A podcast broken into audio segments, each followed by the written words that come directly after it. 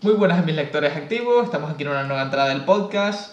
Eh, vamos a hacer un rewind, al igual que lo hicimos en el año 2021, pero con los libros que hemos leído en este año 2022. Me acompaña mi fiel escudero, mi Sancho Panza, el, el predilecto, y sigue tú, porque si no voy a decir Pokémoníaco o alguna cosa así. Eh, sí, mejor eso no, mejor eso no. Buenos días, buenas tardes, buenas noches. Aquí estamos para, para el rewind, como ha dicho Antonio. Y nada, pues eso, los libros que ya el año pasado eh, habíamos señalado, los libros que, más nos habían gustado en 2022. Eh, voy a refrescar un poquito diciendo las tuyas. En busca del tiempo perdido, de Proust, David Copperfield, de Charles Dickens, El maestro y Margarita, de Bulgakov, eh, Escrito Fantasmas de David Mitchell y ¿Qué pasó con los Mulvaney? de Joyce Carol Oates. Eh, iba a preguntarte si tú cambiarías algún libro. Ah, pues que son cinco libros magníficos. Tendría que ver todo lo que leí en 2021, pero sin volver a leerlos no creo que cambiara nada. Son cinco libros magníficos. Es verdad que intercambiables algunos seguramente con otros, ¿no? Por, porque bueno, porque al fin y al cabo esto se trata de preferencias y de nuestro gusto. Pero o sea, esos son cinco libros brillantes, magníficos. Vamos. Sí, es que cuando estuve haciendo repaso este año, de los que eh, más me habían gustado, había algunos que dije, yo no sé por qué esto me gustó tanto. Bueno, a veces la perspectiva del tiempo, la distancia, a veces uno, eso suele pasar mucho con las películas, que la primera vez que ve una película te puede emocionar tanto que, que dices, guay, qué peliculón, igual la ves unos años después y dices, bueno, sí, está bien, pero no tiene el mismo impacto. Claro. Siempre dicen que, que la primera vez es más, más impactante, sí, ¿no? claro. cuando te acercas a una obra o algo y, y te deja más, más pozo, ¿no? Sí, sí, sí, totalmente de acuerdo.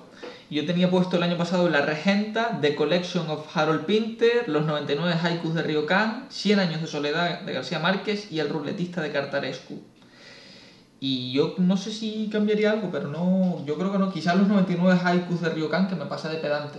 ¿no? No, bueno, eh, los haikus son bonitos. No, está bien. Qué manera de, de soltar el eufemismo, ¿eh? Me encanta, me encanta.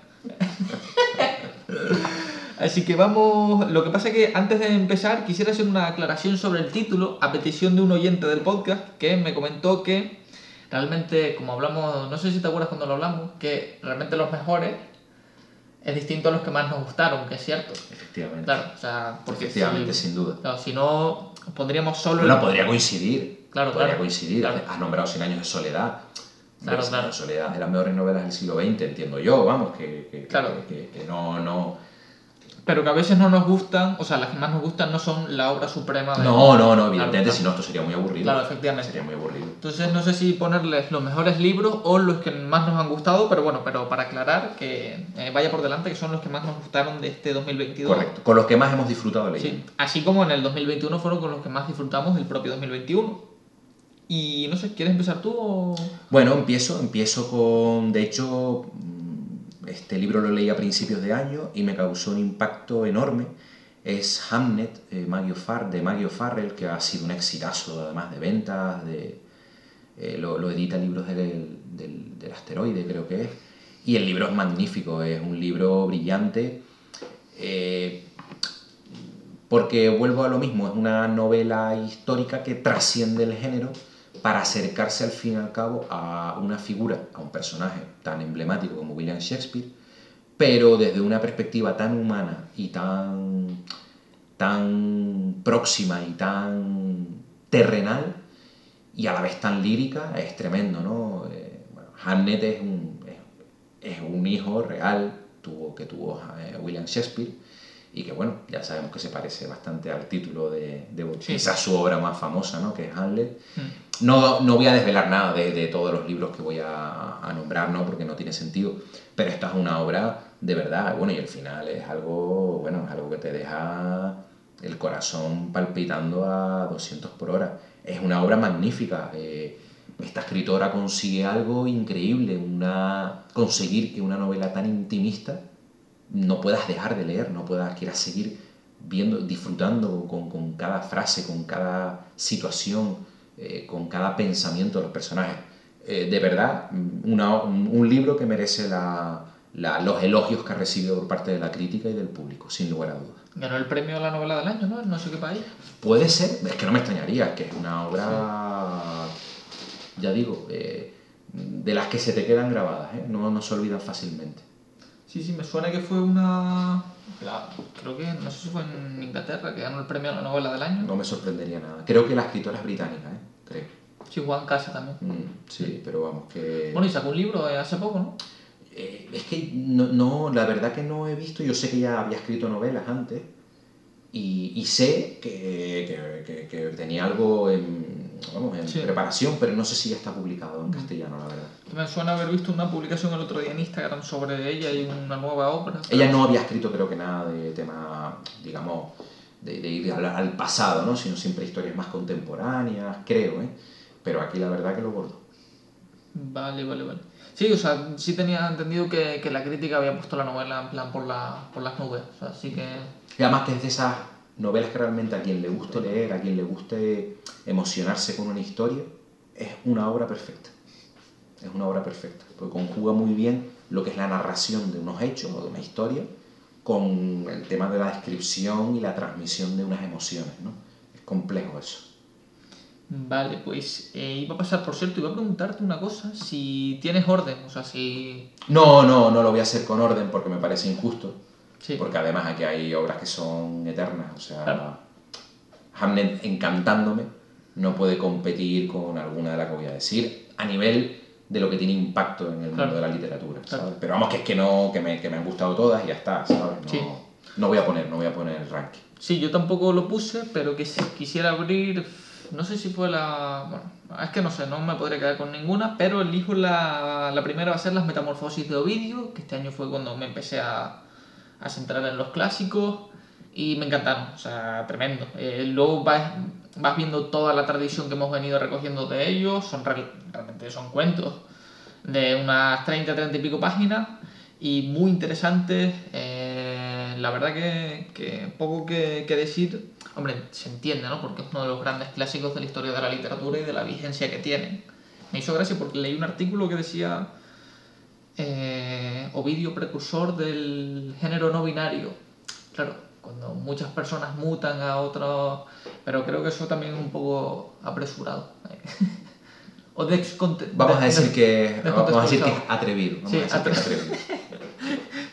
Es el día del eufemismo. Eh, y poco más, es que tampoco sé si decir mucho más, de, es que esa obra es demasiado canónica, ¿no? Yo creo que no... Sí, eh, yo no la he leído, pero vamos, que es de las típicas obras, Sí, hablar de- vamos a ver, de, de- de la antigüedad que, que, han- que siguen todavía vigentes. ¿no? Sí, es como hablar de Romeo y Julieta, ¿no? Que ya está todo dicho. Correcto. mm. Entonces, eso lo bueno, pues a quien, le, quien quiera acercarse un poco a, a este tipo de obras. Eh, ¿La traducción la hace una lectura bastante ágil o es Sí, una lectura densa? Sí, sí, no, no, es, una- bastante ágil. Sí, es Vale, bastante ágil. perfecto. Perfecto, perfecto. Eh, sí, sí. Pues bueno, yo la siguiente que voy a decir, voy a nombrar es Crónicas Marcianas de Ray Bradbury, libro de relatos pues, que hablan de una hipotética colonización de Marte por la, por la especie humana, porque bueno, en la Tierra la cosa se pone un poquito complicada, vamos a decir así. Y nada, yo solo con decir que Borges, que de hecho sale en la, en la portada del libro, elogió eh, esta, esta obra, este conjunto de relatos de Ray Bradbury, yo ya lo que pueda decir, tengo poco más que decir. Dice algo así, dice, me he quedado como, no sé si se entusiasmado con, las historias que ha contado este hombre, ¿no? Esto, es que es de una imaginación, es de un... La palabra que define esta obra de Bradbury es humanismo. Es increíble cómo hablando de, de estas historias, vamos a decir, extraterrestres o de estas historias de ciencia ficción, nos acerca tanto al ser humano y a la condición humana. Maravilloso. Es para volver a leer y releer. Es una obra, es una obra eterna. Esta, esta por ejemplo, es una, es una obra eterna. Eh, Bradbury aquí, yo creo que, que esto es, vamos, mm, no, no se puede eh, escribir mejor lo que él quiso escribir. Es increíble. Y muchas veces yo sé que la ciencia ficción echa para detrás a- al público, bueno, un género pues, que a veces pues, es complejo, a veces no es el caso. Es una obra, más que de ciencia ficción, yo diría que una obra humanista, de intentar entender realmente al ser humano y la condición humana. Sí, yo he escuchado varias veces que es, es su mejor obra por encima de, de Fahrenheit. Que Fahrenheit está bien, pero que Crónicas Marcianas es otra cosa. Yo no la, no la he leído, pero sí que, Ah, es una, una obra magnífica. Yo leí Fahrenheit 451 hace muchísimos años, muchísimos, muchísimos años, y no, no, no tengo un buen recuerdo, pero pues probablemente porque la leí cuando no tenía que haberla leído. Hmm. Seguramente, seguramente es un, un gran libro también. Pero yo creo que esto es irrepetible, verdaderamente. Y dio origen a un buen programa de televisión en España. Bueno, ya eso. En fin, Sí, dio, vamos a, vamos a decir. dio origen a la cita de Borges y a Cárdenas y a Boris Izaguirre, ¿eh? Sí, Poca broma. Poco sí, la verdad que bueno. En fin, en fin, en fin. en fin. Pasemos a la siguiente. Porque- Eh, seleccioné eh, Fortunata y Jacinta, la verdad, canon a tope. No sé qué decir de. Bueno, gran, para, gran obra, es que no podemos decir tampoco mucho más. O sea, para mí, la segunda mejor eh, novela de la historia de España. el año pasado de- nombraste a la regenta y, y ahora nombras, ¿no? Hablando del siglo Sí. XIX, ¿no? Y bueno, impresionante el relato de Madrid, como, como disecciona lo- el personaje femenino, la primera, el primer capítulo cuando, no recuerdo el nombre del protagonista, pero cuando entra a los, a los arrabales, a los barrios bajos, eh, cómo relata toda la, la atmósfera, las diferencias entre los dos planos de la sociedad, es impresionante. Novela total. Sí, sí, Es una novelón, o sea, novela, novela- novela total y, y, y qué pena que Galdós no, no, no sé, tengo la sensación de que está como olvidado, Sí. por mucho que ahora haya sido el bicentenario y todo, da la sensación de que, es- de que realmente solo es recordado en determinados círculos, ¿no? intelectuales, literarios, pero que no, no sé, es una pena, porque creo que incluso con los episodios nacionales se podría hacer una aproximación en los colegios, en los institutos, a, a una obra, yo creo que irrepetible. Sí, sí. Y ya se está Tengo esa sensación que puedo estar equivocado, Sí. es la sensación que tengo. Eh, ahora mismo Yolanda Arencibia está trabajando en la biografía para los niños.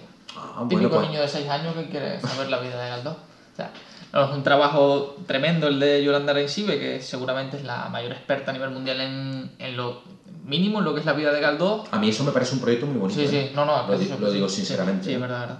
Pero que es verdad que. Sí, yo- pero, ah, pero, pero es... Claro, lo decía a colación porque si ya para los lectores de 30 o 40 años ya está medio olvidado, eh, porque a día de hoy el que consuma Fortunata y Jacinta, pues, le tiene que gustar mucho la literatura. ¿no? Sí, sí, y que le cuenten una buena historia y... Y que eh, estamos ya acostumbrados a formatos de novelas mucho más cortos, y esto es un novela Sí, de 200 más, páginas. más directos a lo mejor, Sí. ¿no? Más... Claro, Bueno, él, él sí. te va relatando hasta cómo son los, los cuartos de, eh, de donde vive. Sí, no, no, es una descripción brutal. Increíble, Y luego que lo compagina bien con la narración, Sí. porque yo recuerdo cuando la leí que dije, no, no, no flaquea la No, no, no, narración no, en ningún momento, eso tiene un mérito. Sí, es sí. una obra de más de mil páginas. Efectivamente. No, no, es un novelón eh, absoluto. No digo nada ni de esta, mucho más de, de Fortunata ni de las metamorfosis porque están más, están más que quemadas. Sí, hay, canon hay mucha información. Aquí sí podríamos hablar de los mejores títulos de. ¿no? Porque es canon absoluto. ¿no? A pesar de Sí, que- hombre, Fortaleza Jacinta, grandes obras de la literatura del siglo XIX, a nivel universal, Sí. no solo España. Eh, Sí. Una obra que está ahí. Y las metamorfosis, Y la- claro, evidentemente, también, sí. evidentemente, todos esos clásicos de, de Grecia y de Roma pues, que han, han continuado, Claro. han nos han llegado porque evidentemente hay un valor Claro. grande. Es que si Claro, no, no llega. Claro, claro. Es que si no, no llega. Sí, sí, totalmente. Está claro. Yo la tercera, pues voy a decir otra obra maestra, otra indiscutible que es Pedro Páramo. Esto es muy curioso, yo leí Pedro Páramo, a ver si me va a pasar lo mismo con Farias 451, hace muchísimos años. Y no, yo, yo creo que no la entendí. Yo creo que directamente No, claro, no, la, no la entendí. difícil. ¿eh? Y, y me la puse a leer ahora y dije, pero Dios mío, eh, como a mí esto no me pudo llenar.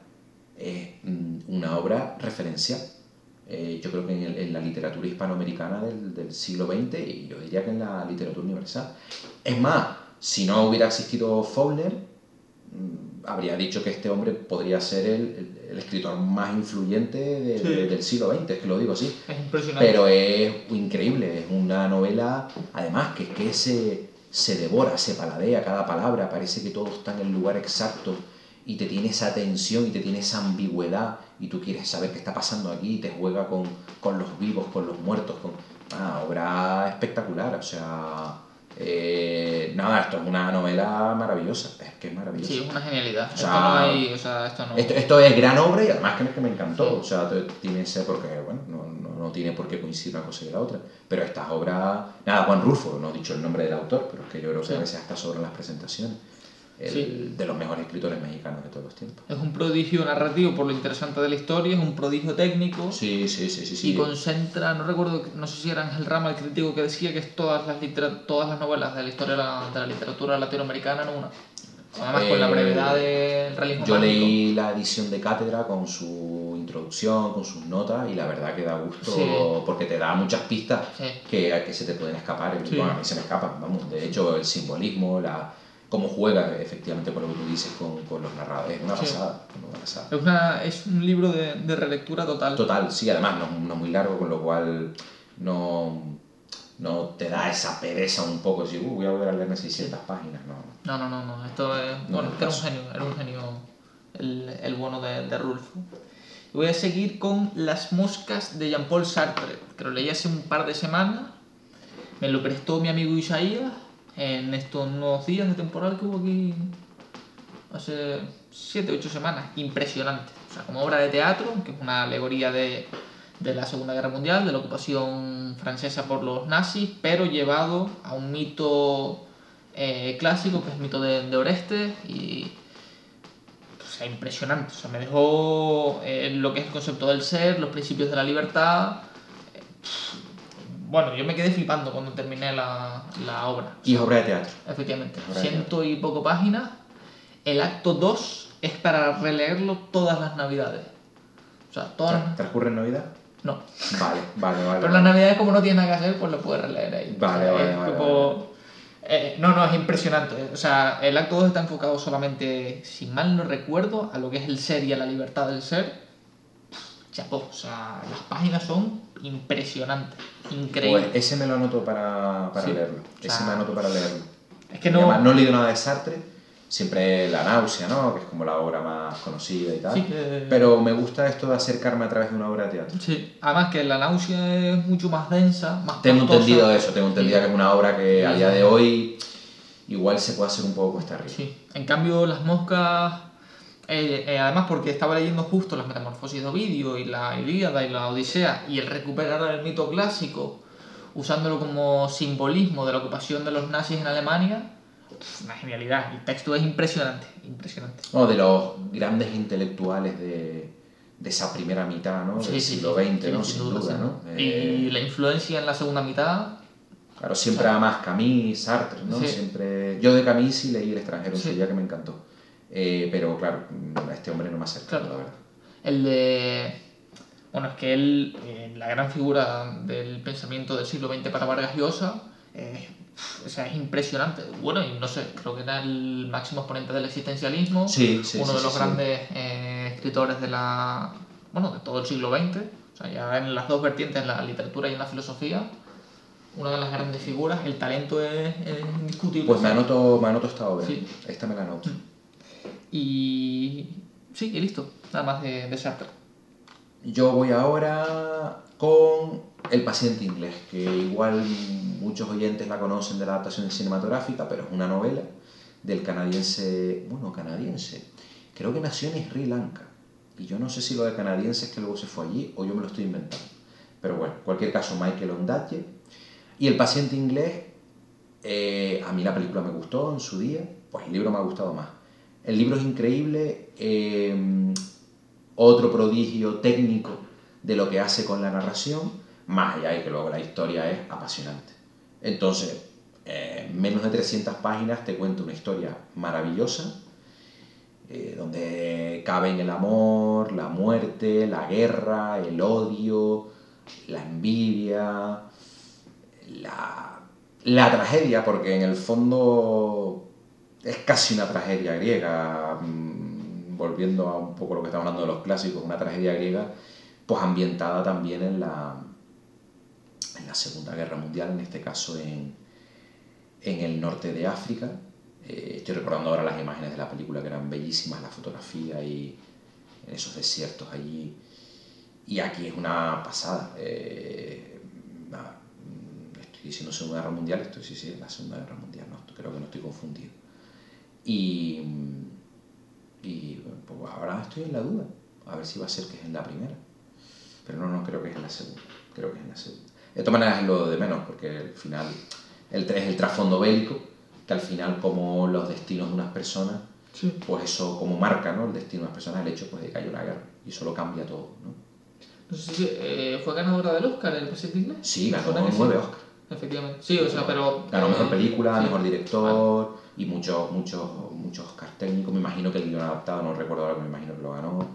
Eh, que no sé si lo escribió en Dutch ahora. Sí. Yo que o sea, sabía que, que había ganado varios Oscars, pero no sabía si el de mejor película también. Sí, sí, sí, sí, ganó mejor película. Sí. Más era como el típico año cantado, vamos. Sí. que era además como re- re- recuperar ese, eh, ese cine clásico, ¿no? De, de aventura tipo Lawrence de Arabia. Es una película muy diferente a Lawrence de Arabia.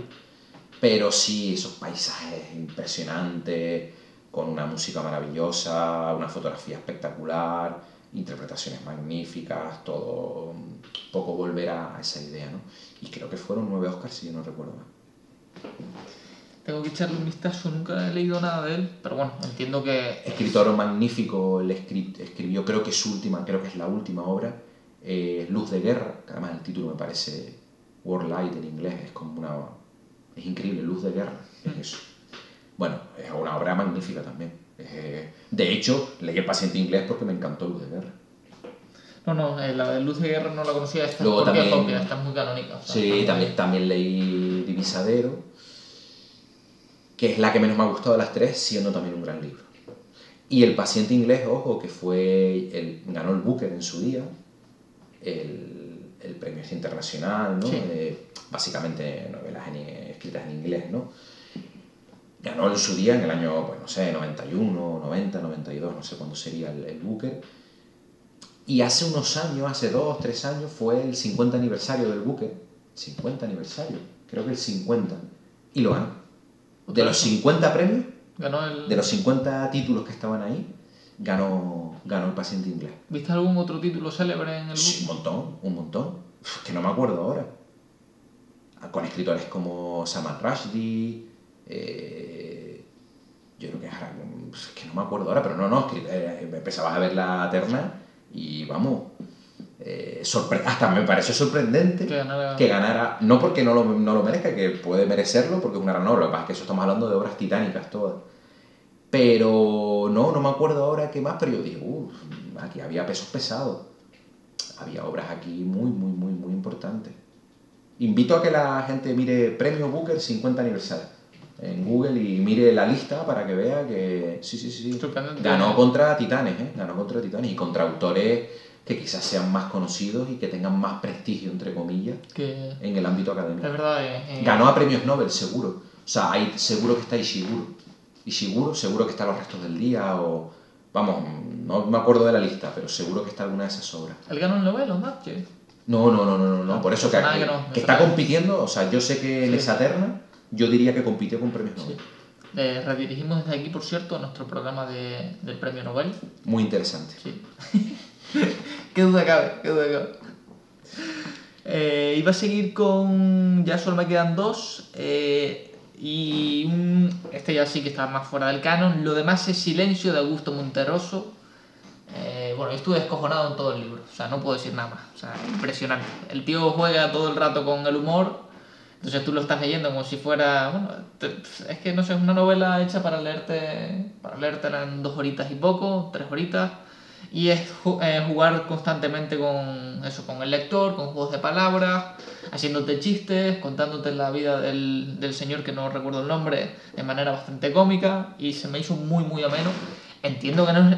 A ver, he descartado, por ejemplo, la Ilíada y la Odisea, que no hay ni puto punto de comparación, pero claro, eh, no re- esto además fue uno de los primeros libros que leí del año y no paraba de reírme con la obra, entonces tenía que hacerle una mención a Monterroso, porque además es un escritor que me encanta. O sea, es muy... Como se sale de todos los registros, como es un tío... Solo voy a decir dos cosas.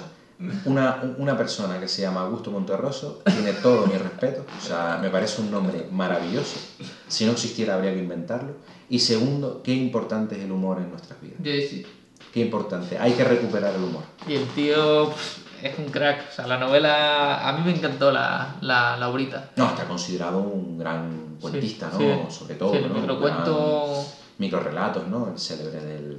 El dinosaurio, El dinosaurio, ah. todavía estaba allí, sí. Sí, sí, sí, Eh, es muy, ese es muy canónico. Ese puede ser un autor interesante para hacer algún día un programa. Sí. ¿eh? Por lo que tú dices, por salirse de todos los registros, Sí, sí, por ser diferente. está- Bueno, y el libro Movimiento Perpetuo, que en la página izquierda le dedico una cita a las moscas, que algunas yo estoy seguro que son inventadas, y luego escribo una especie de relatito en relación con eso. Una genialidad mm, Ah, un- creativa, muy, muy interesante. Tipo peculiar. Tipo peculiar. Yo voy a decir la última de las cinco, aunque luego voy a hacer alguna aclaración, ¿vale? La última es una de, la- de los libros, es el, El País del Agua de Graham Swift. Yo, si no me equivoco, escrito en los años 80. También tiene adaptación cinematográfica, pero no, no es tan célebre, con Jeremy Irons. Qué buen Eh, actor es. eh, grandísimo Buen actor, grandísimo actor.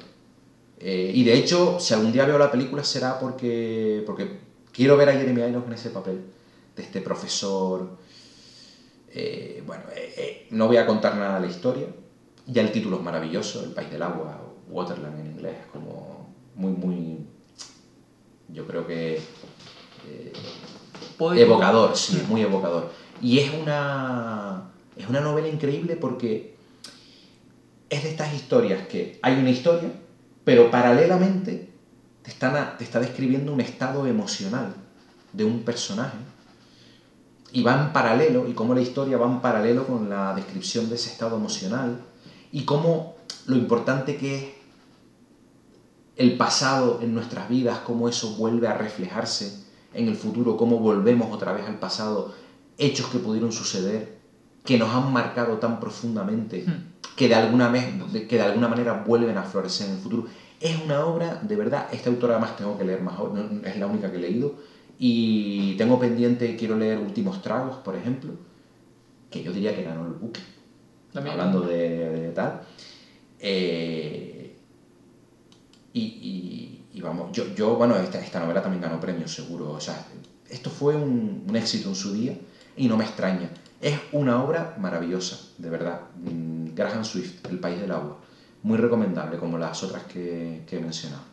Sí, desconocí a Graham Sweet, ah, pero bueno. Él es de, de la época esta de esos escritores que dieron un boom en los 80 en, en Inglaterra.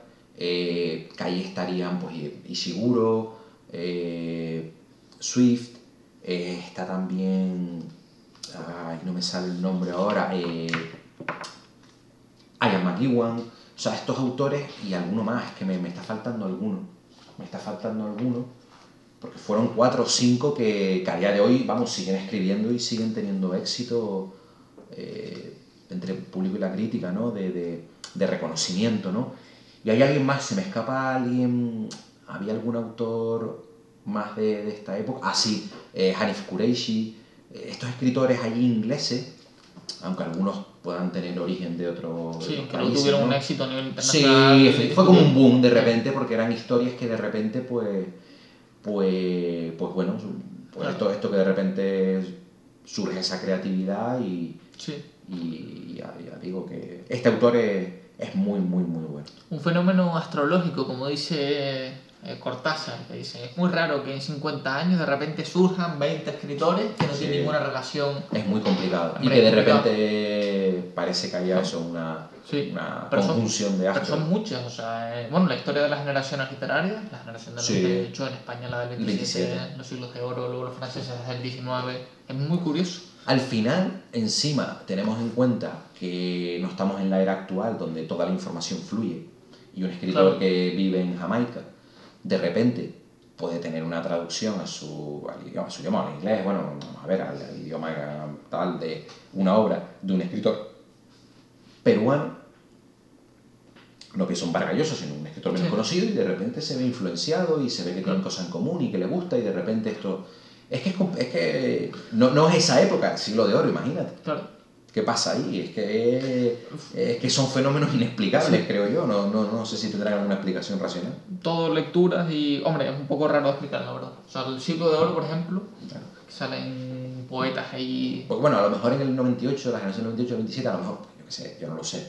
Pero igual se reunían, hablaban y, y lo que se leían unos a otros, era otra época, igual era más fácil acceder ¿no? a, a, a los libros, pero no sé, no sé, es curioso, es curioso y llamativo. Sí, sí, totalmente. Y voy a cerrar la- las listas, a pesar del bonus track que nos va a regalar aquí eh, Eduardo, con otra obrita fuera del canon llamada El Quijote. Yo creo que- Sí, no me suena, la verdad. eh, ¿Quién la escribió? eh, no, eh, no se sabe la autoría, está entre Cervantes y un tal Garcilaso. Entonces, eh, bueno, no sé qué decir del Quijote. Eh, aparte de ser la mayor novela de la historia de la literatura, la única obra maestra considerada por la UNESCO de la historia de la literatura, todas las novelas en una, la reformulación de la novela de caballería, el primer personaje de la novela moderna, la primera novela moderna. Yo también, voy a confesar que yo también la leí este año, yo no había leído el Quijote nunca, ¿eh? Eh, la leí este año porque además tenía en la cabeza que era una obra que tenía que leer cuando ya tuviera un pequeño, un cierto bagaje Sí. de lectura y de leerlo en una determinada época de mi vida. La obra es increíble, no la he puesto en las 5 porque la sabía que la habías puesto tú y tal, y no la iba, no la iba, pues digo, bueno, no la vamos a repetir. Eh, esta, está- esta estaría, pero es que de verdad, Sí. uno puede pensar que esto va a ser un tostón, esto va a ser... Es una obra increíble, es impresionante. La lees hoy en día y tú dices, pero ¿esto qué es? ¿Cómo pudo escribir este hombre en, en corrígeme si me equivoco, 1606, Sí, 1607? 1605 y 1615. Es que de verdad, mm, tú dices, esto no puede estar pasando de verdad, a mí me están engañando, esto no puede ser. Es increíble. Yo de verdad la recomiendo. Yo además es una obra que la terminé de leer y dije, yo no sé si a lo mejor esto tenía que haberlo leído dentro de 10 años o dentro de Sí. 20, porque entiendo que esto, esto es como la vida, es una obra que es la vida, es la vida y sigue y sigue y sigue y sigue y no para y no para y es maravilloso. Eh, yo creo que esto ya a lo mejor me voy a poner un poco, no quiero poner un poco pedante ni nada, pero es que es un orgullo Sí. que un escritor español haya escrito Sí, este libro. Le- lo digo, a mí yo me siento como que yo no soy ahí en plan patriota aquí de las banderas ni nada, pero es como decir, jo, es que es que esto es hermoso, es que esto es muy grande, que un ser humano haya escrito esto. Es Eh. algo muy grande, es como cuando ves una obra de arte que te, que te, que te embriaga, que te, que te emociona. Esto es que dices, ¿cómo hay un ser humano que ha podido? Esto es maravilloso. Es increíble. o sea, eh, bueno, eh, cosas así. que- Ah. A mí esto me devuelve la fe en la humanidad. Es que- Leer el Quijote me devuelve la fe en la humanidad, lo digo. Luego la pierdes cuando ves que se escribió hace 400 años. pero- pequeño problema, sí, de verdad. Pero vamos, me, me, me, me encanta, me encanta. Ahí el, capítulo que señaló un amigo mío, el del escrutinio, cuando él está, van el médico y el cura y van a quitar las novelas y dice, no, esta no, esta es de un buen escritor llamado Miguel de Cervantes. Es una Una genialidad. autorreferencia. Es que además tiene esas cositas Claro. que tú dices, tío, que eras muy bueno, Claro. eras muy bueno. Estabas en otra liga. Y luego el de, que además este lo recordaba con mucho cariño, cuando se van a burlar de Sancho y le, lo nombran conde o marqués de Barrabás o algo así, y le piden que haga cosas y luego resulta que el tío las hace todas bien. que va, es que esta novela... Sancho Panza, un personaje para, para, para la historia. Sí, sí, claro, total, digo, total. Sinceramente, de verdad. Ahí sí, sí, de sí. verdad. Bueno, y, y Alonso Quijano también, pero... No, no, esta novela está fuera de... Pero Sancho Panza, de verdad, y bueno, no sé, es que esto me pareció... Que esto es otra liga. Sí, sí, no, no, Me pareció que esto puede entrar- Esta es la, bueno, la supernovela. Esta es la super- todas las novelas en una. Efectivamente. Y si antes además- hablamos de la novela total cuando nombré a Fortunata, Sí. esto ya Sí. es la novela super total. Sí, incluso se dice que la novela que lo contiene todo en Latinoamérica, que para mí es cierto, que es 100 años de soledad, y, pero, y, y a mí me encanta 100 años de soledad, pero incluso con 100 años de soledad juegan en otras ligas. O sea, esta es una cosa... Porque es que esto hay que tener en cuenta cuando se escribió. Claro, claro, o sea, esto es una cosa... Eso ya le da otra dimensión Sí, a la sí. obra. Yo estoy totalmente de acuerdo. Totalmente.